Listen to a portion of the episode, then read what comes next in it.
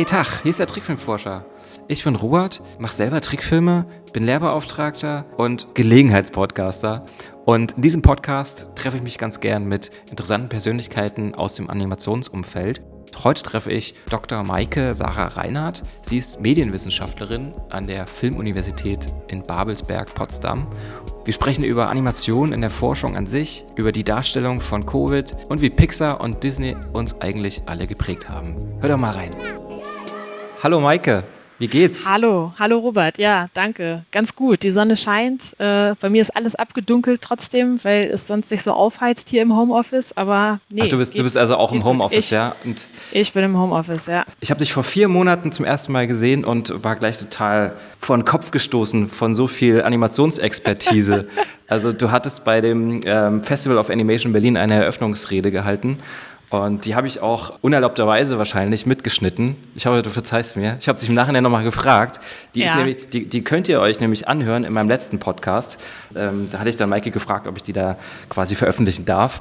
Und äh, du hast da sehr, sehr viele tolle Sachen erzählt, die ich vorher eigentlich noch nie so oft gehört habe bei so einem Festival. Also, dass da wirklich mal jemand kommt, der aus einem wissenschaftlichen Bereich irgendwie darüber was sagen kann, das ist, war irgendwie neu für mich. Und generell, das hat mich gleich total fasziniert, natürlich auch für den Podcast, jemanden wie dich hier ins Boot zu holen und ähm, mal die Dinge der Animation, so wie man das beleuchtet und alles, wie man da wissenschaftlich drüber reden kann oder Dinge, wie man das erforschen kann, mal von dir zu hören, von jemandem, der das auch wirklich irgendwie wissenschaftlich betreibt.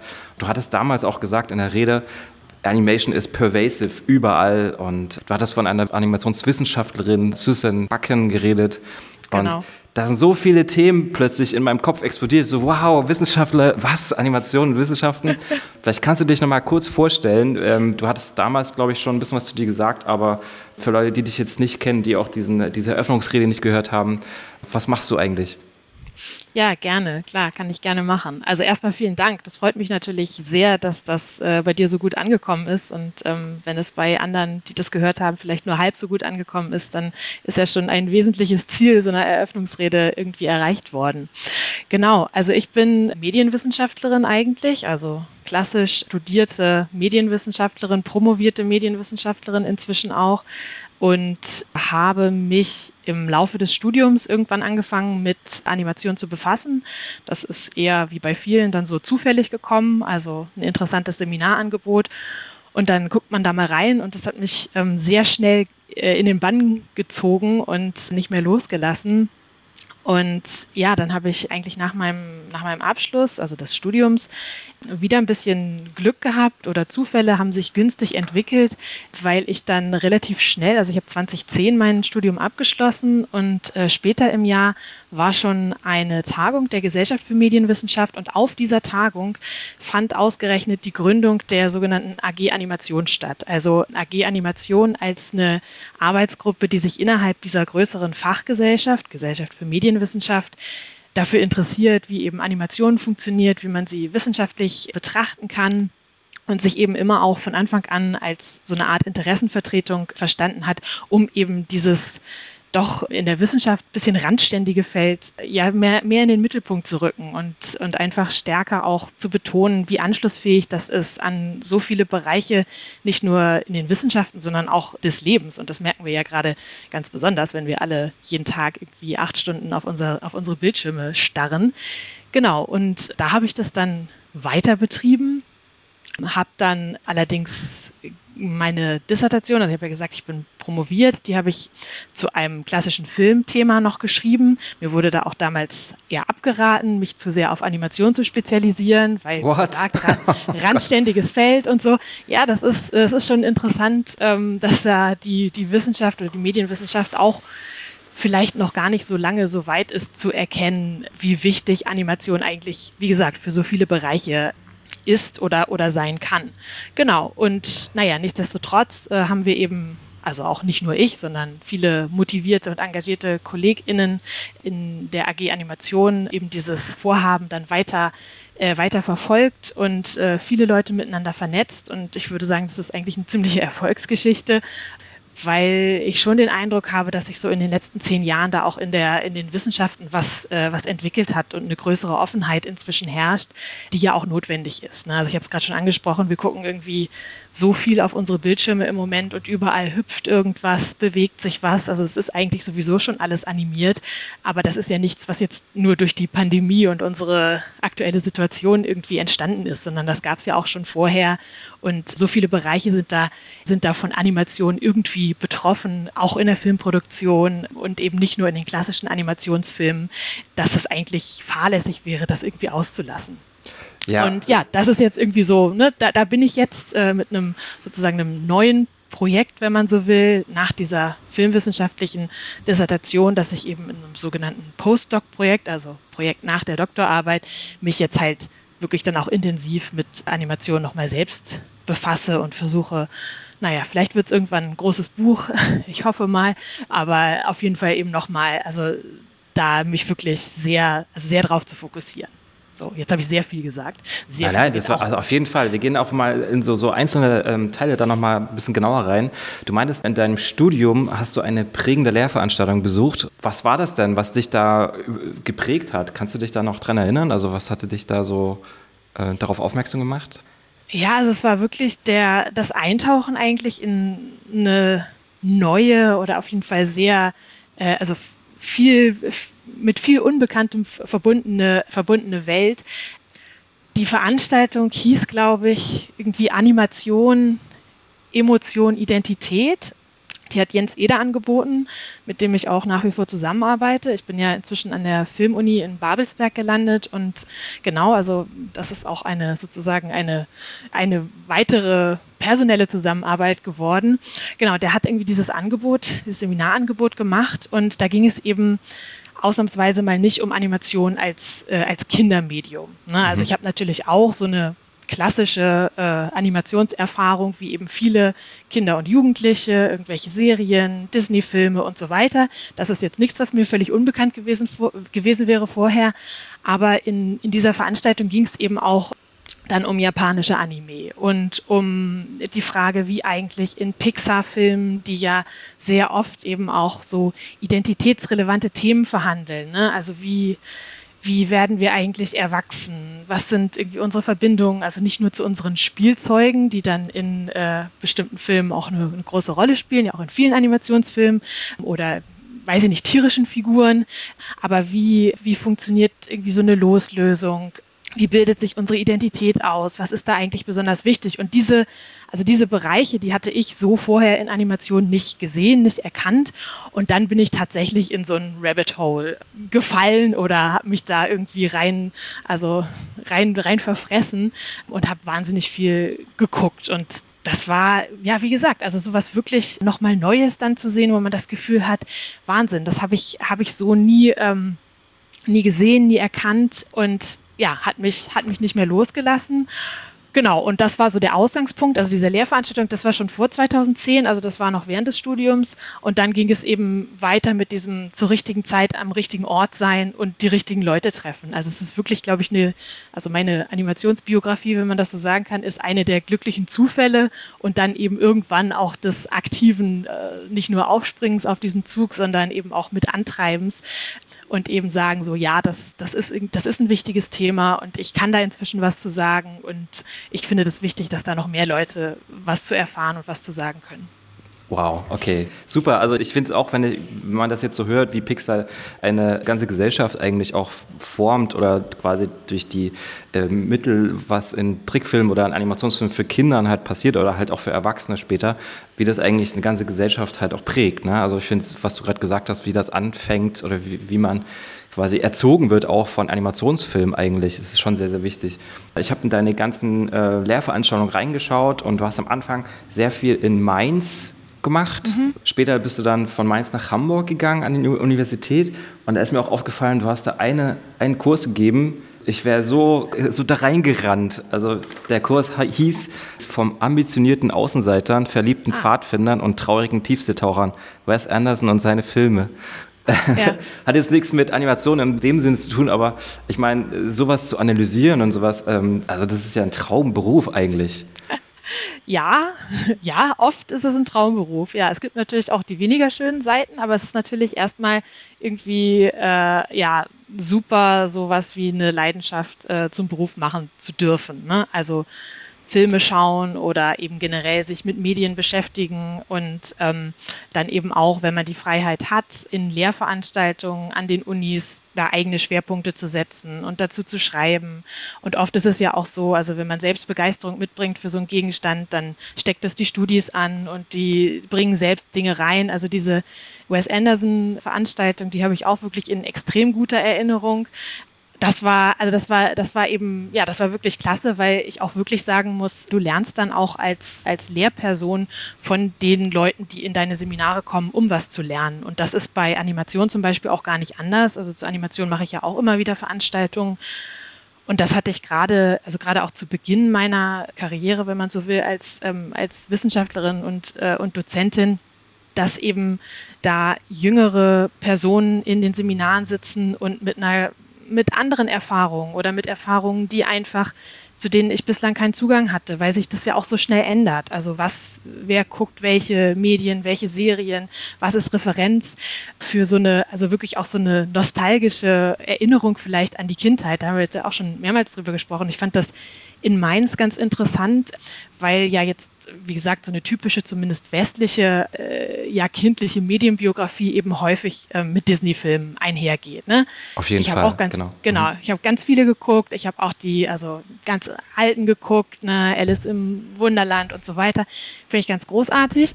Und da fand ich es interessant, weil in der einen Veranstaltung in Mainz der Referenzfilm für die ganze Kohorte, also die ganze Seminargruppe eigentlich immer Aladdin war.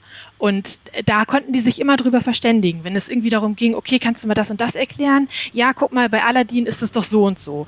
Und ich fand das total interessant, weil Aladdin war eigentlich, für mich war das so der, der Ausstieg aus diesem Disney-Kosmos, weil da war ich schon rausgewachsen. Ne? Mhm. Und für die, die eben ein paar, paar, Jahre jünger waren als ich, war das äh, ein prägender Film. Ne? Also der war, da konnten die alle auf einmal irgendwie was mit anfangen. Und ja, das spricht eben auch für so eine, für so eine gemeinschaftliche Sozialisation und eben auch mal sozusagen weg von diesen Identitätsthemen, die teilweise in Animationsfilmen verhandelt werden, hin zu dieser Frage, wie prägt es eigentlich unsere Identität? Ne? Also wie werden wir auch durch Medien, die wir konsumieren und eben auch Animationsfilme zu den Menschen, die wir sind? So was, was, was bewirkt das? Und das fand ich, äh, wie gesagt, das fand ich total spannend. Und naja, dann gibt es da irgendwie tausend andere Bereiche. Wir haben ja schon drüber gesprochen, Animation ist so anschlussfähig, zum Beispiel an die Games-Branche äh, oder überhaupt Games eben auch als ein Medium oder vielleicht sogar eine Kunstform. Das ist ein Teil, mit dem ich mich eigentlich überhaupt nicht auskenne, wo aber immer wieder Studierende richtig spannende Themen auch mit in die Seminarveranstaltungen bringen, weil ja, weil das deren Erfahrung ist und weil sie da sich eben auch nicht nur praktisches, sondern häufig eben auch schon abstraktes, theoretisches oder vortheoretisches Wissen irgendwie darüber, darüber aneignen. Und das finde ich immer wieder spannend und es macht es einfach zu so einem richtig dynamischen Feld, wo immer wieder was passiert. Und es ist auch immer wieder herausfordernd, aber es ist eben auch, auch spannender für mich, zumindest im Moment, ähm, als irgendwas zu betrachten, was schon so abgeschlossen ist, wo man sagt so, ah ja, okay, und das ist irgendwie durch, so, das ist fertig. Mhm. Also ich finde gerade, wo du jetzt noch Game angesprochen hast, ich finde, das verschmilzt heutzutage ja auch alles. Also ich meine, man, man ist in einem Film und nimmt passiv an dem Film teil. Ne? Man, man schaut sich die Sachen an und fühlt sich als Teil der Gruppe. Also wenn ich meine Tochter so anschaue, wie sie sich Filme anschaut, dann ist sie voll mit drin und will mitfiebern und will da am besten gleich mitspielen mit den Filmfiguren. Und, ähm, und wenn man dann so Filmanimationen hat, die dann auch wirklich, ähm, oder so Game-Animationen, die halt dich in so eine Welt eintauchen lassen. Du bist quasi Teil der Welt, also du bist Teil des Animationsfilms eigentlich und kannst da Sachen quasi verändern und und was ja auch ein Drehbuch braucht, es braucht auch eine Geschichte. Also es ist ja eigentlich ist es nur so eine Eintauchung in diese Animationswelt.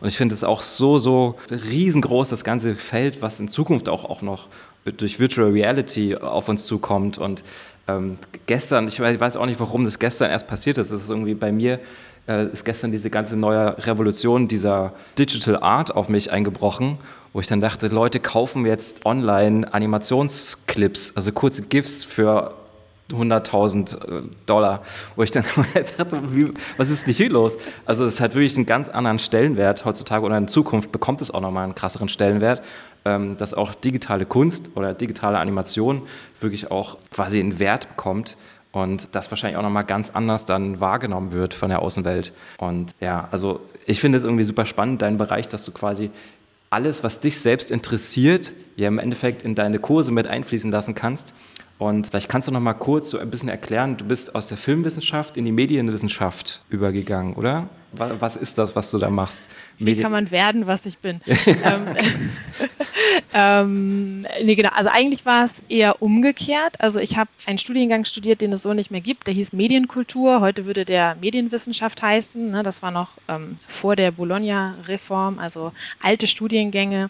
Ähm, genau. Und das habe ich in Hamburg studiert. Da gibt es eben inzwischen auch einen Studiengang Medienwissenschaft, der dann ja teilweise so ähnlich ist, aber sich natürlich jetzt auch irgendwie in den letzten 15 Jahren ähm, entwickelt hat. Alles andere wäre ja auch äh, seltsam. Genau, und dann bin ich aber aus diesem Studium äh, mit einem starken Schwerpunkt auf Filmthemen rausgegangen. Das war eben möglich, dass man da eben auch schon seine eigenen Schwerpunkte setzte, ob man sich jetzt mehr für Fernsehen oder Internet oder Film interessiert. Genau. Mal, wenn du in Hamburg studiert hast, dann warst du bestimmt da in einem Grindelhof, oder? Der, genau, ah, ja, ja, schön Grindelhof. Grindelhof, ja, ja. habe ich gewohnt, mal drei Monate. Ah ja. Direkt gegenüber vom Arbeitron-Kino, war eine schöne ja. Ecke, war eine sehr schöne Ecke. Genau, und da ist ja direkt also der Philosophenturm, ne, das ist die, äh, das, das ähm, hässliche Hochhaus, was jetzt gerade saniert wird, weil es unter Denkmalschutz steht. da habe ich also große Teile meines, meiner Studienzeit verbracht und noch, klar, immer auch noch an so ein paar anderen Orten, äh, auch und, da, und die, da die, auf dem Campus. Das, ja? die, die Ponybar war auch gut. Genau, die Ponybar. Ja, ja, du hast mal gute ja, Konzerte. Und äh, ich, ich, war, ich hatte da einen coolen Nebenjob. Äh, ich war klatschen bei einer, bei einer äh, ich glaube, das war sogar Lanz, Markus Lanz. Okay, ah ja, schön. Da hatte er da sein Studio und ich durfte quasi, ich bin da immer für 10 Euro die Stunde, durfte ich da klatschen gehen. Ich saß da im Publikum und damit es so aussah, als ob es voll ist, haben die da Leute eingeladen und denen Geld gegeben. Genau, und du darfst wahrscheinlich nicht sagen, wie wenige wirklich im Raum saßen und äh, dann multipliziert Nee, das kam, das so. kam tatsächlich, kamen manchmal auch Zuschauer, die bezahlt haben. Ah also ah, ich weiß noch, hinter ja. mir stand einmal eine ältere Frau, die hat dann halt 20 Euro bezahlt, damit sie da in die Sendung darf. Und dann, das fand ich irgendwie strange. Ah, gut. Ähm, ja. Okay, kleiner Exkurs, kleiner. Äh, gelegentlich, gelegentlich packt mich auch das Heimweh nach Hamburg. Ich habe da wirklich lange, lange und gern gelebt. Mhm. Ähm, genau, aber ja, sehr schön war jetzt auch länger nicht da, wie man sich vorstellen kann. Genau, aber da habe ich studiert ähm, und eben mit diesem, ja, mit diesem Schwerpunkt auf, auf Film und bin dann ähm, nach Mainz, da gibt es eben eine Filmwissenschaft. Also das ist die, da, da, studierst du Filmwissenschaft, du kannst auch andere Dinge studieren natürlich. Inzwischen hat sich da auch einiges geändert, aber da konnte man eben zu dem Zeitpunkt einen Bachelor und ich weiß gar nicht, Master gab es, glaube ich, noch nicht in Filmwissenschaft, bin ich gerade unsicher, egal, konnte man eben studieren äh, mit filmwissenschaftlichem, äh, filmwissenschaftlicher Ausrichtung. Und in dem habe ich dann unterrichtet. Also ich war so eine sogenannte Lehrkraft für besondere Aufgaben. Das ist ein, ein etwas unrühmlicher Job. Also es gibt äh, an den Unis eben akademische Mitarbeiter und Mitarbeiterinnen, die dann häufig eben wenige Lehrveranstaltungen übernehmen und eben noch forschen dazu, an ihren, an ihren Arbeiten schreiben und so weiter. Ich habe aber eben auf so einer Lehrkraftstelle angefangen, wo man mehr unterrichtet, also für Schullehrer und Lehrerinnen hört sich das immer noch nach sehr wenig an. Also ich hatte eine 50-Prozent-Stelle, habe äh, sechs Stunden in der Woche unterrichtet. Das ist aber natürlich für Unilehre ist das halt, es ist schon irgendwie multipliziert. Ist, der Aufwand ist recht hoch und man ist ja auch nicht ausgebildet dafür, äh, pädagogisch irgendwie zu arbeiten. Genau, aber das sind jetzt, sind jetzt Exkurse, die uns sehr weit wegführen von, äh, von der Animation. Aber nee, das da, ist ganz gut, weil ich habe auch gerade einen ja? Lehrauftrag, wo ich sechs ah, ja. SWS ja. die Woche unterrichte. Ja. Mhm. Genau, genau, sechs SWS. Genau, dann kommt es natürlich immer noch so ein bisschen darauf an, auch was man macht und ob man irgendwie was wiederholen kann und so. Mhm. Ich fand es aber, ich fand es für den Start, fand ich es ganz schön heftig. Äh, ich hatte ja vorher gar nicht unterrichtet und habe dann aber eben glücklicherweise einige der Veranstaltungen also wirklich nach Neigung wählen können. Ne? Da gab es dann eben so Vorgaben. Also ich habe die Animationsveranstaltung in Mainz gemacht in einem Modul, was glaube ich Genre oder Genreanalyse hieß. Und das ist, äh, habe ich auch zugeschrieben, dass Animation natürlich beileibe kein Genre ist, aber Animation kommt halt immer vor in so Genre-Diskussionen. Und deshalb hat das da ganz gut reingepasst. Und man konnte sich eben gleich daran aufhängen, okay, Animation ist doch aber überhaupt kein Genre. Animation kann ja alle Genres. Genau. Und das, das habe ich dann eine Zeit lang gemacht in Mainz. Und dann bin ich wieder zurück nach Hamburg ähm, und da eben dann auf so eine klassische wissenschaftliche Mitarbeiterinnenstelle, wo ich dann nur noch eine Lehrveranstaltung im Semester hatte und eben mich ansonsten stärker auch auf andere Bereiche des wissenschaftlichen Arbeitens Zeit konzentrieren konnte. Also sprich, irgendwie an der Doktorarbeit schreiben, Vorträge halten, auch die Professur, für die ich gearbeitet habe, unterstützen und so weiter. Genau, da war ich relativ lang. Eigentlich, ja, ich habe auch zwischendurch ein Kind bekommen. Ähm, Glückwunsch. Dann, ja, ja, gut, ist schon, ist schon, wird dieses Jahr eingeschult. Also, ah, aber oh. genau, ja, wird spannend. Genau, und dann habe ich, als ich da, also als mein Vertrag dort auslief, das ist ja eben eine der nicht so schönen Seiten des wissenschaftlichen Arbeitens, dass man gerade eben in den sogenannten frühen Phasen und diese frühen Phasen halten gerne an, bis man 45 ist oder so, dass man halt befristet äh, beschäftigt ist und die Verträge teilweise sehr kurzfristig sind und irgendwann laufen sie aus und man kann dann nicht mehr weiter beschäftigt werden.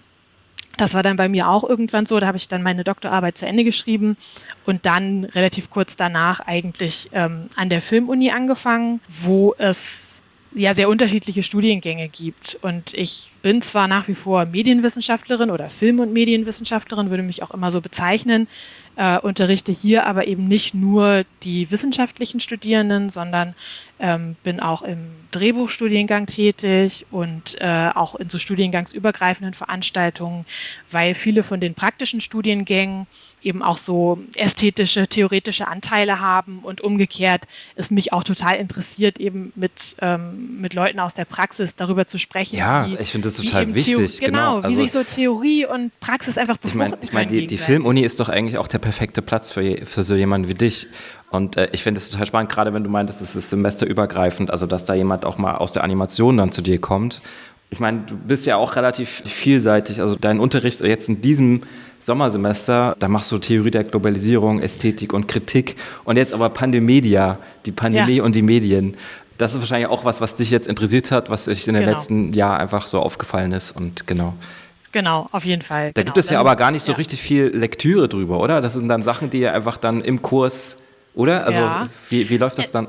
Also es ist tatsächlich interessant zu sehen, wie sich diese Publikationsdynamik ähm, eben auch massiv beschleunigt hat. Also es gibt schon die ersten auch dezidiert medienwissenschaftlichen Bücher zur Pandemie und zu Covid, ähm, was ich total krass finde. Dann gibt es natürlich ganz viele Texte, die eben einfach online erschienen sind, die teilweise kürzer sind. Ich weiß nicht, da gab es ja auch von vielen, ähm, also Journals oder auch, äh, auch einfach jetzt klassischen äh, Zeitungen, Zeitschriften in Online-Auftritten dann auch so, so, so, so Initiativen, eben kürzere Texte, Berichte aus der Pandemie, irgendwie sowas zu veröffentlichen. Das kann man sich einerseits natürlich total gut angucken als Medienwissenschaftlerin, aber du kannst es natürlich auch nehmen und ähm, da irgendwie Ansätze auch rausziehen dazu, wie man jetzt bestimmte Phänomene in, in der Pandemie einordnet. Genau, also es gibt schon was. Es gibt natürlich nicht so viel, wie es zu was weiß ich, äh, den Film François Truffauts gibt. Ne? Logisch. Das ist irgendwie, da gibt es ein Riesenfeld von Literatur, Pandemie, äh, noch relativ neu, aber das finde ich tatsächlich auch relativ spannend. Da einfach dann, habe ich ja schon, ich habe ja schon im Prinzip gesagt, was mich interessiert an Lehrveranstaltungen, eben ja. auch da in so einen Dialog mit den, mit den Studierenden und mit allen Beteiligten zu gehen. Du hattest es auch da, in der, ja? der, der, Eröffnungsrede bei dem Festival of Animation Medien, hast, ja. hattest du auch sowas erwähnt, dass die Pandemie ja eigentlich auch ganz viel Animation beinhaltet. Also dass, man, dass wir uns darüber eigentlich auch eine Vorstellung haben von diesem Virus, dass der eigentlich animiert ist in unseren Köpfen. Ja, werden wir durch Animation eigentlich auch so beeinflusst, dass wir sozusagen immer dieses kleine Knubbel mit diesen Dingern da irgendwie an uns vorbeifliegen sehen? Also, dass, dass wir Angst vor diesen Teilen haben, die überall rumfliegen? Bestimmt, ja, bestimmt. Also ja, genau, das ist, das passt ganz gut, weil ich, äh, bevor wir uns heute hier verabredet haben, habe ich gerade so ein ähm, äh, kollaborativen oder kollektiven Artikel, den ich zusammen mit äh, mehreren Kollegen, Kolleginnen verfasst habe, eben genau zu dem Thema nochmal abschließend mir angeguckt und noch so ein paar Sachen korrigiert, äh, weil, also wir sind da, wir sind da rangegangen und haben gesagt, okay, in der Pandemie und in der Berichterstattung oder überhaupt so medialen Verarbeitung, also nicht nur journalistischen, journalistischer Medien, sondern eben auch in sozialen Medien, äh, in äh, Textnachrichten und so weiter, ähm, wird halt dieses Virus und auch diese Pandemie als Phänomen wird halt ständig visualisiert. Und ganz viel davon hat eben auch mit Animation zu tun oder ist animiert. Ähm, und insofern, klar, das ist ein, also dieses Virus an sich können wir nicht sehen, ist viel zu klein. Also brauchen wir erstmal eine Visualisierung. Und äh, zum einen, weil Bewegtbilder häufig interessanter sind und ähm, eben auch Berichterstattung über eine Pandemie irgendwie das Interesse ja wecken muss und Aufmerksamkeit bündeln muss, wird es, äh, wird es auch wird es auch bewegt ne? und, äh, und ist dann für uns auch interessanter anzugucken. Es, da gibt es eben auch, da gibt es dann auch Designprinzipien und Gestaltungsprinzipien, die, die eben wichtig werden, einfach damit es für uns zum einen interessant ist, überhaupt das anzugucken und dann eben auch bestimmte Dinge vermittelt werden, die, die wichtig sind. Ähm, also bei, beim, äh, beim Coronavirus oder beim neuartigen Coronavirus, unserem jetzigen Coronavirus, klar, diese Spikes, wir kennen sie alle, ne? die kleinen Stacheln, die diese Corona bilden. Und das, inzwischen weiß auch jeder, jede im Prinzip, dass das äh, was miteinander zu tun hat, dass diese Art von Viren so heißt, weil sie eben so eine Corona oder sowas ähnliches wie so eine Corona äh, um sich herum haben. Das sind also so ganz saliente, also sprich bedeutungsvolle und prägende visuelle Merkmale, die wir jetzt alle kennen. Ne? Und was ich total spannend finde da, ist aber auch, dass ähm, bei, äh, bei Emojis, ne? also die sind jetzt nicht an sich animiert, aber es sind eben auch Visualisierungen. Da gibt es ja dieses Mikroben-Emoji. Und das sieht auf jedem Betriebssystem und jedem Messenger ein bisschen anders mhm. aus ähm, ist aber eigentlich angelehnt an der Darstellung von Bakterien. Also die, da gibt es so einen Querschnitt und das ist so ein, so ein Innenleben und Bakterien unterscheiden sich von Viren. Ne? Ich bin keine Virologin, keine Bakteriologin, keine Biologin, kann ich gar nicht viel zu sagen. Das habe ich aber nachgelesen. Und trotzdem ist es so, dass egal welches Emoji im Moment eingesetzt wird mit dieser Mikrobe, es heißt halt Covid, es heißt Virus, weil wir alle irgendwie uns darüber verständigt haben, dass das jetzt gerade äh, in sozialen Medien oder eben im, bei WhatsApp, bei Threema, Signal und so weiter, dass das halt ein Bild ist für Virus. So, Klar, ja. Das ist, glaube ich, auch das Einzige, oder? Was so ein bisschen in diese biologische genau. Ecke geht. Ähm, genau, das ja. ist total, das ist halt total spannend. Das ist so, so irgendwie so ein bisschen die Grundlage dafür, dass wir überhaupt ja Bilder brauchen für dieses Virus und umgekehrt auch für die Pandemie, weil die Pandemie ne, können wir auf, aus anderen Gründen nicht sehen, eben weil wir nicht jeden Tag in die Intensivstation gehen. Ähm, weil wir nicht irgendwie, weiß ich nicht, dabei sind, wenn die Leute getestet werden und alle sind irgendwie positiv mhm. getestet, sondern das ist halt so ein großes Phänomen. Und da spielen dann eben Animationen ja auch eine große Rolle dabei. Ähm, also zum einen auch Dinge der Pandemie zu erklären. Ne? Denk mal an die ganzen Erklärvideos, die es gibt, äh, in denen uns erklärt wird, warum es nun so sinnvoll ist, Masken zu tragen, sich die Hände zu waschen, ähm, wie die, die Impfungen wirken und äh, also solche, all solche Details, die arbeiten ja eben auch immer mit, mit Visualisierungen, die dann bewegt sind. Ähm, und auf der anderen Seite eben in so Infografiken, ähm, die, die, die eben Kurvendiagramme zeigen, Flatten the Curve zum Beispiel, ähm, wo eben auch häufig dynamisch dargestellt wird, was passiert, wenn bestimmte Maßnahmen ergriffen werden oder nicht. Ne? Also steigen die Infektionszahlen, äh, sinken sie dann wieder, bleiben sie gleich oder diese ähm, Deutschlandkarten oder Weltkarten, in denen dann eben Infektionsherde dargestellt werden. Und je nachdem, ob du jetzt mit der Maus da, da irgendwie drüber gehst, kannst du dir noch zusätzliche Informationen anzeigen oder, oder eben auch im Verlauf sehen, wie diese ähm, eigentlich diese Infektionsherde, in Anführungszeichen, diese Hotspots, wie in so Petrischalen eigentlich ähm, äh, anwachsen. Ne? Also und von so kleinen roten Punkten auf einmal alles, alles ist irgendwie dann so rot, äh, rot äh, überlagert und ähm, zeigt halt an, hier über hier ist das Virus. Ne? So, ja, ja, alles, alles, ist besiedelt. Die, diese roten Ringe überall. Ja, ja, genau. Ja, also ich finde, es macht halt teilweise Angst. Also es, es, ist immer so, kommt immer darauf an, welches Diagramm ich mir anschaue. Manche machen mir Angst, manche jetzt nicht so. Also das ist echt immer ähm, so der, der Ausdruck einer Visualisierung ist schon sehr wichtig. Also ich finde, also was ich jetzt neulich auch mitbekommen habe, ist bei dieser Marslandung von diesem kleinen äh, Mini-Roboter, ja. ähm, dass man eigentlich quasi live auf YouTube das verfolgen konnte, wie man sich eine Animation angeschaut hat. also, also es war quasi durch eine Animation dargestellt, was da oben gerade passiert. Und man hat die ganze Zeit die Leute gesehen, die eigentlich nichts machen, nur vorm Rechner sitzen und ja. irgendwie erzählen. Aber es war jetzt nicht, es war ja kein Live-Bild vorhanden. Das war eher dann auch verzögert, zwölf Minuten. Und man, man schaut sich die ganze Zeit die Animation an und denkt sich, ja gut, aber das ist ja jetzt nicht, also ich meine, ich kann mir vorstellen, was da jetzt passiert, wahrscheinlich.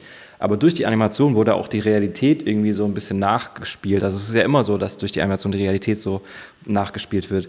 Aber genau, also alle Informationserklärungen äh, sind immer irgendwie animiert. Und, ähm, und dann fällt es aber auch der, der Masse der sage ich mal, Bevölkerung super schwer, sich mit Animation überhaupt zu identifizieren oder das halt nicht als Kinderkram abzuwerten. Was sagst du dazu? das ist natürlich schlimm. Das finde ich, find ich ganz schlimm. Also ich meine, es ich gibt glaub, halt ja. Independent Festivals, die das halt alle super machen und es gibt Independent Kurzfilm Festivals, die halt die Kunst der Animation auch in den Raum stellen ich meine, ich, mein, ich war persönlich auf sehr, sehr vielen Kurzfilmfestivals, auch, auch generell speziell Animationsfestivals. Und ich habe immer das Gefühl, oder ich habe bei vielen Animationsfestivals oder bei manchen Ländern das Gefühl gehabt, da hat es einen ganz anderen Stellenwert als vielleicht hier in Deutschland. Also wenn ich jetzt in Frankreich, äh, Belgien bin, da ist das Kino voll mit ähm, ja, der ganzen Familie. Und äh, in Deutschland, ja, also ich weiß auch nicht, da, da gibt es irgendwie nochmal so ein komischerweise diese Grenze, die hier darüber, irgendwas ist da ste stecken geblieben. Ist das irgendwie kulturell? Kann man das kulturell erklären? Oder? Bestimmt kann man das äh, kulturell erklären, bestimmt kann man das auch noch viel besser erklären, als ich das erklären kann. Aber ich glaube, der, der Hinweis so auf sowas wie einen kulturellen Stellenwert, der ist schon überhaupt nicht verkehrt. Ähm, Frankreich oder Belgien wären jetzt auch äh, so Länder, wo ich sagen würde, klar, da hat ähm, also da hat da hat Animation einen anderen Stellenwert. Japan natürlich auch oder überhaupt so asiatische äh, Länder ähm, jetzt im Vergleich zu also zu unseren direkten Nachbarn, Frankreich zum Beispiel. Ähm, da muss man da muss man glaube ich das auch als Teil sehen von, von verschiedenen Entwicklungen, weil Kino ins, insgesamt in Frankreich einen anderen Stellenwert hat. Ne? Also die haben auch schon viel früher angefangen, Kinobildung mit in die Schulen zu nehmen. Und da ist dann, ähm, also zum einen ist dann, glaube ich, einfach der Schritt zur Animation auch nicht so, nicht so weit, ne? wohingegen in, in Deutschland das schleppender in Gang gekommen ist und äh, eben diese Hochkultur und Populärkultur Debatte also zum einen vielleicht auch stärker geführt wird, das weiß ich nicht, ich weiß nicht, wie stark die in Frankreich tatsächlich geführt wird, aber vielleicht einfach an einer anderen Stelle ansetzt. Und das andere wäre eben in, in Frankreich, Belgien, also in diesem frankophonen Raum, ähm, dass natürlich auch äh, also Comics oder BD, Bande dessinée einen ganz anderen Stellenwert haben. Die haben eine richtige eigene Tradition von eben Comics, die wir in Deutschland in der Form nicht haben oder die zumindest nicht so wahrgenommen wird. Und deshalb glaube ich, ist da eben Animation und eben insbesondere auch also Trick, Trickfilm, um jetzt mal so einen altmodischen Begriff auch zu, äh, zu verwenden, ähm, ist eben auch Teil dieses kulturellen Erbes. Ja, das, genau. Das also ich glaube auch genau. gerade, dass über die Comics halt viel, viel gekommen ist bei den Franzosen. Andererseits ähm, gab es hier eigentlich auch immer die Dicke Ducks und die Mosaics und die äh, Asterix-Comics, die ja auch von drüben natürlich ja. rübergeholt wurden. Und, und trotzdem hat man irgendwie das Problem, dass man, ähm, ja, also dass es in Deutschland überhaupt keine Animationsstudiengänge so richtig gibt. Also es gibt halt ein paar, aber die muss man halt schon suchen. Und, ja. äh, und wahrscheinlich ist es deswegen auch, dass Animationswissenschaften halt einen schwierigen Stand haben. Und ähm, ich habe das auch bei den Comics so ein bisschen mitverfolgt, weil ich selber immer Comiczeichner werden wollte, früher im Studium halt auch äh, Comics gezeichnet habe und so.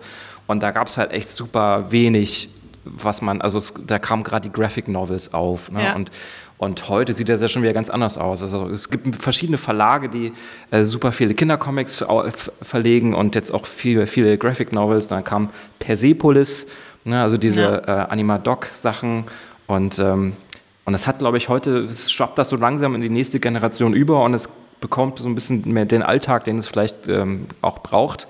Aber irgendwie habe ich so das Gefühl, es gibt so diesen letzten, das letzte Überschwappende in diese Wissenschaft oder in diese Hochschulkultur oder diese äh, Berufe erlernen Kultur, da fehlt irgendwie noch was. Also ich weiß nicht, wie man, wie du es wahrnimmst, oder ist es genau ja. andersrum? nee, also bestimmt nicht genau andersrum. Genau, also ich denke auch, dass sich in, dass sich da in Deutschland und auch über Deutschland hinaus gerade recht viel entwickelt hat in den letzten Jahren, Jahrzehnten, weiß ich nicht. Also so ganz genau kann ich es jetzt nicht beziffern, aber auch durch das, was du gesagt hast, dass eben bestimmte auch global einflussreiche Filme oder einfach kulturelle Entwicklungen hier natürlich auch angekommen sind und nicht ohne Folgen bleiben. Ne? Und äh, die Kinder, die das lesen, werden erwachsen, werden vielleicht äh, Lehrerin oder, ähm, oder Comiczeichner oder äh, Wissenschaftlerin und so weiter und geben das dann ja auch entsprechend weiter. Aber solche Prozesse sind eben extrem langsam. Und ähm, ja, ich glaube auch, dass diese Diskussion zwischen eben Hochkultur und Populärkultur, das weicht ja auch zunehmend auf, das weicht ja schon ganz lange auf, aber das ist halt auch so ein langsamer Prozess. Und äh, der, der, der geht ja eben einfach auch schon Jahrzehnte, um nicht zu sagen halbe Jahrhunderte und da, davor auch in jetzt anderer Weise, die vielleicht dann uns als Animation nicht mehr so oder als Animationsinteressierte nicht mehr, nicht mehr so, ähm, nicht mehr so betrifft. Ähm, was die Ausbildung angeht, äh, kann ich für den praktischen Bereich gar nicht so viel sagen. Äh, da weiß ich oder sozusagen was ich höre, ist, dass da auch sehr unterschiedlich ausgebildet wird äh, und dass eben auch innerhalb von also künstlerisch-praktischen Ausbildungsstätten, Ausbildungsberufen dann oft noch so eine starke Differenzierung existiert zwischen dem, was dann eben hochwertige künstlerische Animation ist und dem, was eben eher so als äh, Fleißarbeit, Geldarbeit abgetan wird äh, was ja aber auch zur Animation dazugehört. Also wenn man sich die jetzt gerade bei den großen Produktionen irgendwie anguckt, wie viele Leute da mitarbeiten, das sind ja alles Leute, die an diesen Animationen beteiligt sind ähm, und nicht nur äh, der oder die irgendwie Head-Animatorin oder, äh, oder irgendwie Regie gar. Ähm, und das sind natürlich alles Bereiche, die, äh, die eine Rolle spielen und es gibt aber eben da auch die Tendenz, halt das auf so eine Person oder ein ganz kleines Kollektiv, eine kleine Gruppe von irgendwie künstlerischen Schöpfer, Schöpferinnen reduzieren zu wollen. Äh, und die machen irgendwie das, was wertvoll daran ist, und die anderen weniger. Und äh, an den, also an den Filmhochschulen, künstlerischen Hochschulen, so im deutschen Raum, wird doch primär ausgebildet eben, oder ist, ist so die Idee, ist mein Eindruck zumindest, eben äh, künstlerische Schöpfer, Schöpfer, Schöpferinnen, Personen, Persönlichkeiten auszubilden, was ja auch überhaupt nicht verkehrt ist. Und ich finde auch äh, jemand, der oder die eben andere Bereiche übernimmt in der Animationsproduktion, ähm, sollte kreative Ideen haben und sollte die irgendwie auch entwickelt haben können oder wissen, wie man die entwickelt. Äh, aber die werden dann halt häufig unsichtbar. Und da gibt es von der von der AG Animationsfilm. Das ist ja so ein bisschen die Schwester AG, Schwester Arbeitsgruppe der AG Animation. Ähm, die AG Animationsfilm als äh, Branchenvertretung ähm, der Animatoren und Animatorinnen. Das ist auch super kompliziert. Kann man das ja. nicht irgendwie ändern? Also es gibt ja. einmal die AG Animation, ja. Äh, die Interessenvertretung und dann gibt es noch die AG Animationsfilm und das ist die Branchenvertretung. Und ihr beide habt nichts miteinander zu tun eigentlich. Nicht primär, nee, wir haben nicht wirklich was miteinander zu tun, außer dass wir ganz ähnlich heißen und uns kennen und freundschaftlich verbunden sind. Mhm. Also die liebe, ganz liebe Grüße, wie man so schön sagt, ne, an, die, an die Leute in der AG Animationsfilm. Äh, genau, also wir, wir haben schon ähnliche Interessen, eben ähm, einfach das Bewusstsein und die Sensibilität für Animation und Animationsthemen zu steigern. Die AG Animationsfilm ist eben als Branchenverband ganz stark auch daran interessiert, ähm, also die Interessen der praktisch arbeitenden AnimatorInnen zu vertreten und Arbeitsbedingungen zu verbessern.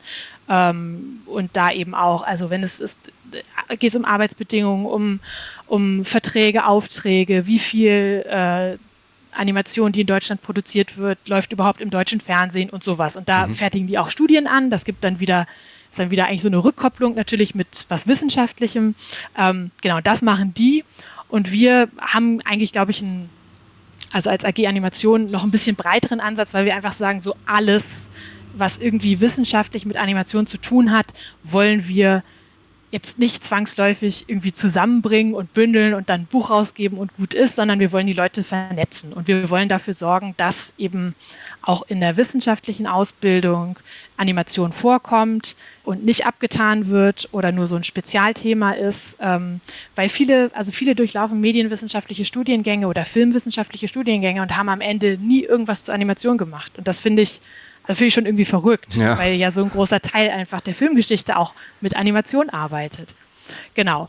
Also das, ja, ist vielleicht so, so ganz, ganz grob so diese, diese Unterscheidung äh, der beiden, also dieser beiden Gruppen. Aber was ich eigentlich sagen wollte, ist, dass die AG Animationsfilm ja schon erwähnt, dass die so, so, Studien auch anfertigen lassen und immer wieder auch Veranstaltungen machen, in denen sie die auch diskutieren.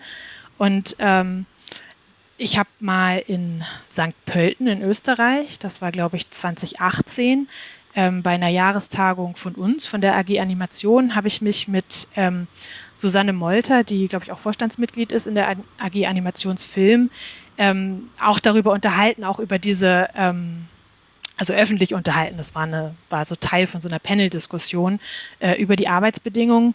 Und es ist zum Beispiel auch so, dass, äh, dass in, in der Praxis dann häufig ähm, da auch eine, eine Gender-Komponente eine Rolle spielt, weil halt viele, ähm, gerade viele, viele weibliche Absolventinnen äh, eben in die Berufe, in die Animationsberufe äh, gehen, die eben nicht so anerkannt sind. Ne? Also die die nicht den Ruhm und die Ehre abgreifen. Ähm, da geht es halt dann vielleicht eher darum, die Miete zu bezahlen oder ähm, ne, also oder sozusagen einfach irgendwie ein bisschen drin zu bleiben. Und da, da entwickeln sich auch so ganz ungute Dynamiken. Da kann bestimmt Susanne viel mehr zu sagen oder andere Leute von der AG Animationsfilm, weil sie diese Studien ja wirklich in Auftrag gegeben haben.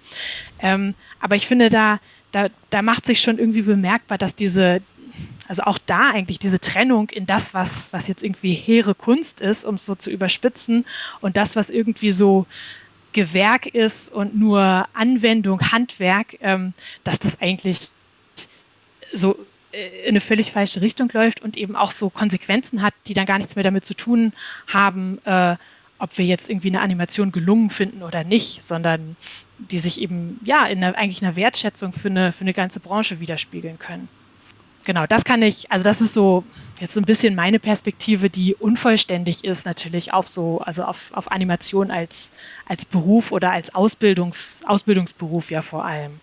Mhm. Ähm, genau.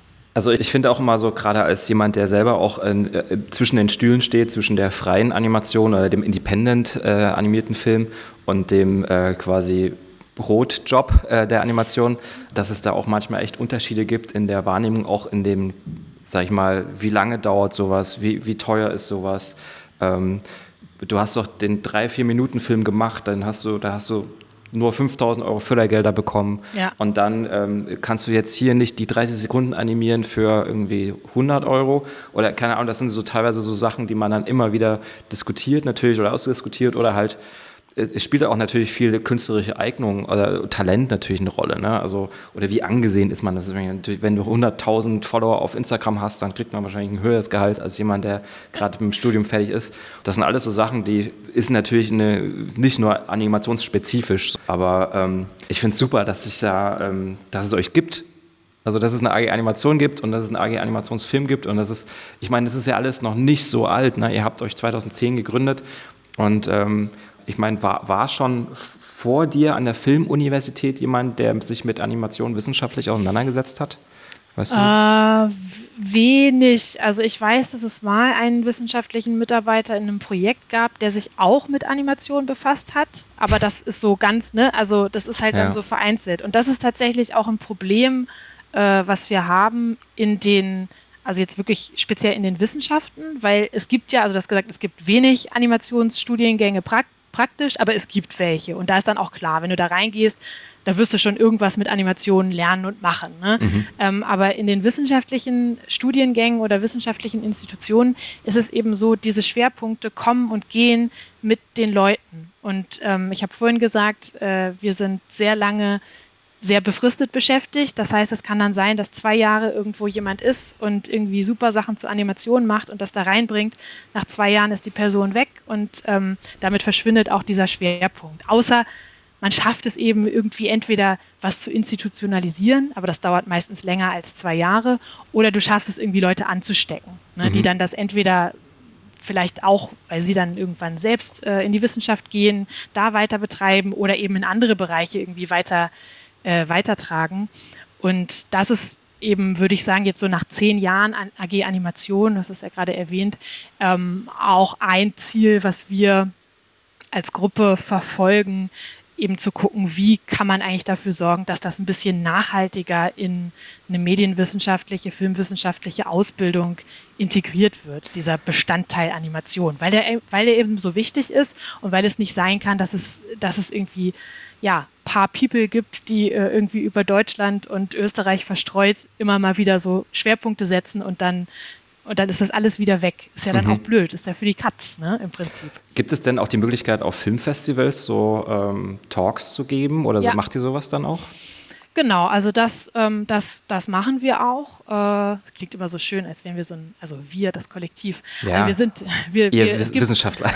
wir Wissenschaftler, genau. Nee, das, also das kommt tatsächlich relativ häufig vor und gerade auch im Bereich Animation, weil ja auch die Nähe da eigentlich zwischen Theorie und Praxis eher relativ hoch ist. Also viele, äh, viele, die wissenschaftlich arbeiten, haben vielleicht mehr oder weniger professionell auch schon mal was animiert und umgekehrt gibt es viele Leute, die animieren und sich gleichzeitig auch dafür interessieren für diesen speziellen Prozess und irgendwie, ne, du musst ja erstmal verstehen, wie das funktioniert, Animation, um überhaupt ähm, damit zu arbeiten. Genau, also es gibt da eine große Nähe und ähm, diese Eröffnungsrede, die du ja vorhin schon äh, angesprochen und angeteasert, gefeatured hast, das ist ja im Prinzip auch sowas gewesen.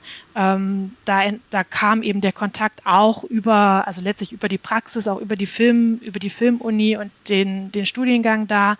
Ähm, das habe ich auch schon öfter gemacht, jetzt nicht als Eröffnungsrede, aber bei Doc Leipzig zum Beispiel habe ich mal ein Panel äh, moderiert oder ähm, bei der Dokumentarfilmwoche in, äh, in Hamburg gab es mal mhm. ein Panel zu Animadoc und äh, Kolleginnen und Kollegen machen das mit anderen Schwerpunkten auch. Es gibt ähm, in Stuttgart jedes Jahr eigentlich, also wenn es stattfindet, äh, ein Symposium, was eben auch so ein, also was eintägig ist, angedockt ist ans äh, Festival, aber äh, eben so einen theoretischen Schwerpunkt setzt und das, das organisieren auch ähm, Kollegen, Kolleginnen von mir äh, aus Tübingen mit. Also da gibt es ganz viel solcher Kooperationen, die ähm, ja, die genau das ja auch versuchen, halt das irgendwie zusammenzubringen, ne? dass man, dass man irgendwie da, also Festivals sind ja so toll, weil du hast einen Haufen von Leuten zusammen, die sich irgendwie fürs selbe Thema interessieren, genau, im weitesten ja, Sinne. Du ja. hast irgendwie einen gemeinsamen, gemeinsamen Nenner und dann kann man ja mal ausloten, ne? was ist Animation sozusagen, was ist es praktisch, was ist es historisch, was heißt es wissenschaftlich, wie können wir zusammen an einem Strang ziehen, um irgendwie die Arbeitsbedingungen für AnimatorInnen zu verbessern und so mhm. weiter. Und das also dafür gibt es denn auch was, was, gibt es denn auch was äh, hochschulübergreifendes, dass man sozusagen auch mal mit anderen Hochschulen zusammen irgendwie ein Thema aufgreift und das erarbeitet? Also wie ist denn das, weil du meintest gerade mit, mit Kolleginnen aus Tübingen, ähm, ja. dass man da sich auch äh, vernetzt in dem Bereich und ich meine, das ist ja auch im Endeffekt durch die AG Animation eine Vernetzungsmöglichkeit und genau. Festivals ja genauso. Aber ich habe manchmal das Gefühl, weil also ich hatte das die persönliche Erfahrung, ähm, Frankreich, Deutschland ja. Festivals so, und Frankreich da gibt es das Annecy-Festival, das ist das größte der Welt. Und dann gibt es da diese Wiese davor, wo sich irgendwie gefühlt alle Studenten, alle Animationsstudentinnen aus Frankreich treffen und eine wilde Party feiern und jeder kennt sich. Und äh, alle treffen sich da und es gibt so dieses, diesen einen Platz, wo sich alle treffen und äh, sich bejubeln. Jetzt natürlich dann nicht mehr, aber ja. ähm, genau. Und, ähm, und dann war ich mal bei einem Festival in Russland auf einem Schiff, das nennt sich Krok ähm, Festival. Und da fährt man zehn Tage lang auf dem Schiff rum und guckt sich Animationsfilme an und, ähm, und redet dann über seine Filme. Und man wird auch so ein bisschen, sag ich mal, bewertet. Also man hat da so ein Gespräch mit jemandem, der sehr lange auch in der Lehre in Russland mit Animation sich beschäftigt und dann wird man da auseinander, äh, eigentlich zerpflückt. Mhm. und ich dachte so, was ist denn jetzt? Jemand ist hier gefangen auf dem Schiff und muss jetzt sich behaupten quasi. Und ja. ähm, das fand ich sehr interessant und ich glaube, am letzten Tag habe ich jemanden kennengelernt, der aus Deutschland kommt und wir waren zehn Tage lang zusammen da auf dem Schiff und wir haben wahrscheinlich vorher schon einfach Englisch miteinander geredet. Ja. Und ähm, ich meine, das sind immer so Sachen, die, die ich dann so wahrnehme, wo ich immer denke, so die Vernetzung ist halt... Ähm, Deutschland wahrscheinlich noch, also es ist alles noch sehr zersplittert irgendwie. Irgendwie macht mhm. halt jeder was. Es gibt halt dann ähm, dieses Potsdam, vielleicht Kassel und Baden-Württemberg, diese Animationshochburgen. Und dann gibt es noch diese kleckerweisen Sachen, so diese kleinen Sachen. Und ähm, ja, vielleicht müsste das dann auch einfach Stuttgart sein oder irgendein anderes Festival, wo man sich dann halt trifft. Aber ja, wahrscheinlich. Also klar, es gibt halt eine Reihe von, von Veranstaltungen, die dann aber immer natürlich so ein bisschen so, ein, so einen bestimmten Schwerpunkt schon haben. Also wenn, hm. wenn wir als AG Animation äh, Konferenzen organisieren oder auch kleinere Sachen, wir machen eigentlich alle zwei Jahre eine größere Konferenz und versuchen da schon auch Praxis mit reinzuholen, ähm, entweder eben durch also kuratierte Filmprogramme oder eben wirklich auch, ich habe das ja schon gesagt, so Leute, die an der Schnittstelle tätig sind, die dann irgendwie auch ihre eigene Arbeit reflektieren. Genau, aber das, das kann auf jeden Fall noch verbessert werden. Äh, und dann, da kann man auch wilde Partys feiern. Also WissenschaftlerInnen feiern auch gerne wilde Partys und sitzen auch gerne auf Wiesen. Ähm, einige fahren sogar gerne Schiff.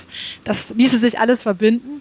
Genau, aber das, ja, das ist natürlich trotzdem, also das ist natürlich nicht, nicht das Event, auf dem jetzt wirklich irgendwie äh, Animationsstudierende der ganzen Republik und wissenschaftliche ja, Studierende ja. so zusammenkommen. Das gibt es, glaube ich, so nicht. Vielleicht eben dann wirklich am ehesten, am ehesten äh, Stuttgart. Ähm, oder keine Ahnung, also auch kleinere Festivals, so wie das ähm, Festival of Animation Berlin, wenn sich das Klar, weiterentwickelt. Ja. Ich meine, ne? das ist ja eine positive Entwicklung, dass es, also, genau, es gibt halt viel mehr Festivals. Also es wird irgendwie Überall werden neu, poppen neue Festivals auf. Ähm, die Frage ist ja. auch nur, was jetzt gerade parallel passiert, ist vielleicht auch, dass die ähm, Aufmerksam Aufmerksamkeitsspanne der Leute auch immer kürzer wird, ne? durch Instagram und diesen Feed und man sieht hier 5-Sekunden-Animationen und wie viele Leute sich überhaupt dann noch so Filme anschauen, die länger als drei Minuten sind. In Zukunft ist auch so eine Frage, aber ähm, im Endeffekt ja super, dass es das Festival of Animation Berlin jetzt gibt oder dass es einfach, äh, hoffentlich gibt es das noch eine Weile. Ähm, eine Frage hätte ich noch, und zwar ja. hast du sehr viele Publikationen äh, herausgebracht, aber für mich war es ein bisschen schwierig, die zu finden oder die zu lesen. Ähm, hm. wie, wie kommt man denn an, an sowas? Ja, das ist ganz unterschiedlich. Ne? Das ist, äh, kommt immer darauf an, auch welche, welche Politik im Prinzip die Verlage ähm, fahren, in denen das dann veröffentlicht ist. Ähm, einiges ist Open Access, also frei verfügbar entweder weil das vom Verlag so vorgesehen war oder weil nach einer, also nach einer bestimmten Zeit äh, wir als Wissenschaftlerin oder als wissenschaftliche Autorin dann auch die Möglichkeit haben, die Sachen als PDF oder eben in der Vorversion irgendwo reinzustellen online. Das ist dann nicht unbedingt so gut auffindbar. Ne? Da muss man dann, es gibt dann so, also quasi Facebook für, für Wissenschaftler ist äh, ResearchGate und Academia, wo Leute dann was einstellen oder auf eigene Websites. Äh, ich versuche eigentlich das, was es gibt, bei mir auch zu verlinken, komme aber nicht ganz hinterher meistens, ähm, dass die Links auch wirklich dann aktuell sind. Da ändert sich ja ab und zu was. Ansonsten ist es tatsächlich so, ähm, also die Bücher kann man alle in, im Buchhandel kaufen oder ja. in wissenschaftlichen Bibliotheken vor allem sich entleihen. Mhm. Einiges gibt es eben auch als, also als E-Books inzwischen. Und klar, also wenn jetzt jemand großes Interesse an bestimmten Teilen meiner Forschung hat, ähm, ich bin im Netz äh, gut auffindbar und äh, kann auch. Ähm, was, kann auch äh, hast, hast, du, hast du denn einen Buchtipp von dir? Was wäre denn was, was man sich von mir? Oh Gott. zu Gemüte führen kann? Ganz, äh, ganz schwierig. Vielleicht können wir das einfach ganz, mal direkt mal verlinken unter dem. Ja, ganz schwierig. Eigene, das, das, das, das machen wir ja nicht so. Also Eigene. deine letzten sind jetzt quasi, also du hast immer in Kooperation mit vielen anderen schreibst du. Das sind die Handbuch der Animation Studies und genau, äh, genau das ist jetzt quasi das, was dieses Jahr kommt oder Figur genau, Figuration des Subjektiven zur ja, Darstellung von Erinnerungen. Ah, genau, okay. das ist meine Doktorarbeit. Die wird ohne, also mit wenig Animationen sein, aber die kommt hoffentlich auch endlich dieses Jahr ja, die ist, mhm. äh, diese Publikation ist Corona ein bisschen zum Opfer gefallen, wollte ich eigentlich letztes Jahr machen, hat sich dann nicht ergeben.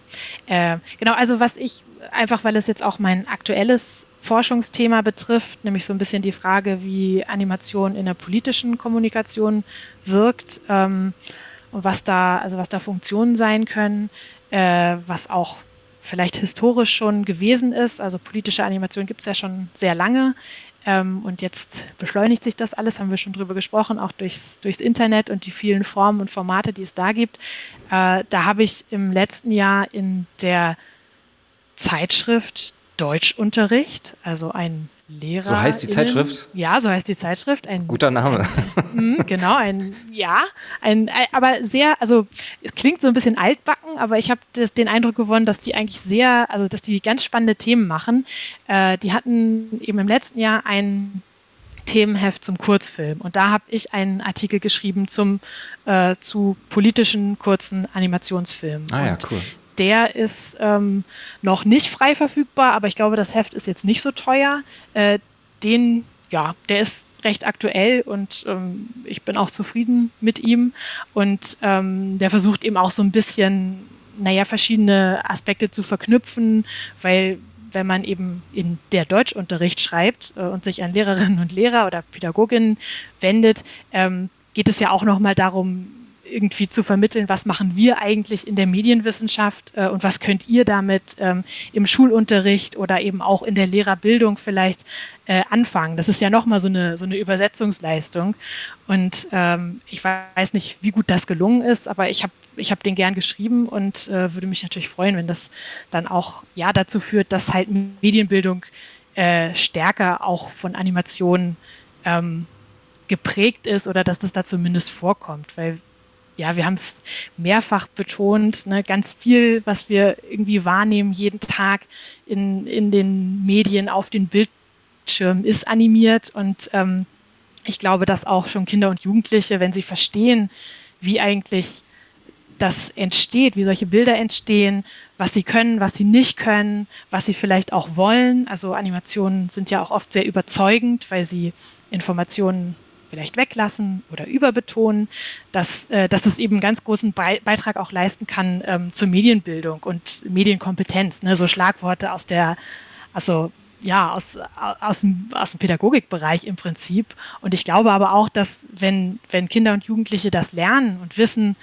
wie Animation funktioniert und dass es ganz unterschiedliche Formen geben kann, dann wissen die auch, was für eine große Rolle Animation spielt. Und dass mhm. es halt nicht nur Disney ist und das vergesse ich dann, wenn ich 18 bin, weil dann ist mir das peinlich, sondern dass halt Animation, wie gesagt, eben in ganz vielen anderen Bereichen eben eine genauso große Rolle spielt und dass das irgendwie miteinander zusammenhängt. Auch wenn natürlich, ähm, weiß ich nicht, Cinderella oder Alice im Wunderland dann ganz anders aussieht als irgendwie das Dashboard des Robert Koch Instituts heute Morgen.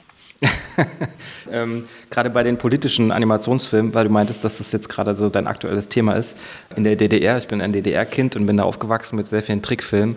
Und da gab es so unterschwellig so viele Anspielungen, ähm, wie man sich zu verhalten hat, ähm, ja. was man, an was man so denken sollte oder wie man sich anzieht, was man so singen soll.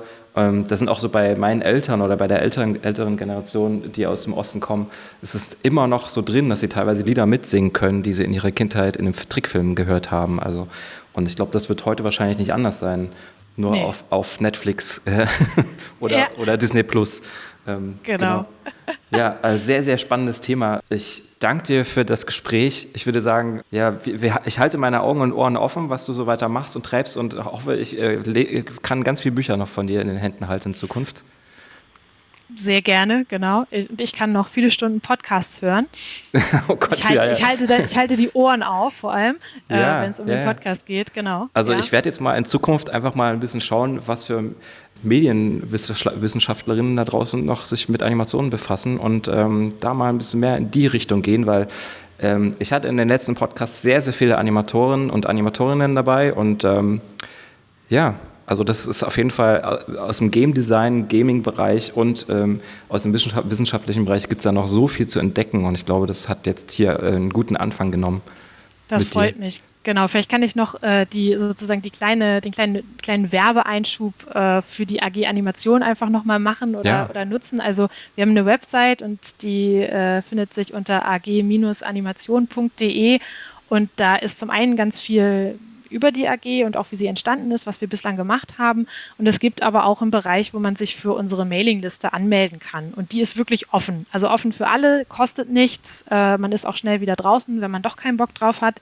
Und das ist einfach eine Mailingliste, wo sich Leute eben die äh, die sich für theoretische wissenschaftliche Reflexion von Animation interessieren, aber eben nicht notwendigerweise nur das austauschen können. Und jeder, jede die Mitglied ist auf dieser Liste, kann was posten, Veranstaltungshinweis, eine Frage, äh, einen Rechercheauftrag, was auch immer und ähm, hat halt eine Community von, ähm, ja, also für wissenschaftliche Verhältnisse ist das schon was, äh, ich glaube über 130 oder so Leute, die da die da dann mitlesen. Ähm, und genau, das ist jetzt nicht die Vernetzung auf der, auf der grünen Wiese vorm Festival, aber es ist zumindest eben das, was man auch äh, unter Pandemiebedingungen. Ja, klar. Also genau. besser als gar nichts zu machen. Also ich, da werde ich mich direkt mal eintragen. Ich frage mich gerade, warum ich da noch nicht drin bin. Das ist ja eine Schande. Ja. Ja, ja aber sehr schön. Da freuen wir uns auf, äh, auf neue, neue Einträge. Und dann, genau. Ja. Es ist auch völlig, äh, völlig freigestellt, wie aktiv man sich selbst auf dieser Liste verhält. Aber umbenennen wollt ihr euch nicht mehr? Nee, wir wollen uns nicht umbenennen. Also wir waren ja die Ersten. ja, okay. genau, ne, das, das, muss, das, muss die, das muss die Community jetzt aushalten. Ja, ja. Aber, ich glaube, wenn man das, wenn man das verstanden hat, also dann, dann ist es vielleicht okay, ja. aber ja. Ja. Es ist ver total verwirrend. Agernationsfilm. Es ist einfach, es klingt so gleich. Ja, vielleicht können wir uns irgendwann zusammenschließen. Das wäre vielleicht die, mhm. die bessere Lösung. Und dann sind wir nur noch so Teilbereiche einer großen Organisation, die sich einfach insgesamt für Animation einsetzt. Ja, das wäre doch was. Doch so, genau. Ja. ja. Schönes Schlusswort. Schönes, Schönes Schlusswort, ja, genau. Mal gucken, was das jetzt hier wieder ins Rollen gebracht hat. Also eine Frage noch. Du hattest bei der, äh, bei der Eröffnungsrede Pervasive ähm, sehr in den Vordergrund gestellt ah, ja. und die Animationswissenschaftlerin äh, Susanne Backen, habe ich das richtig? Ja, ich glaube, genau. Suzanne, aber ja. Susanne. Gibt es denn Animationswissenschaftlerinnen, die ganz renommiert sind, die man sich unbedingt zu Gemüte führen sollte? Gibt es irgendwie so eine Koryphäe im internationalen Bereich? Ja, genau. Also ich halte jetzt das in, in die Kamera. Warte, ich mache mal, mach mal ein Foto. Genau, die niemand sehen kann. Das Bild kann niemand sehen.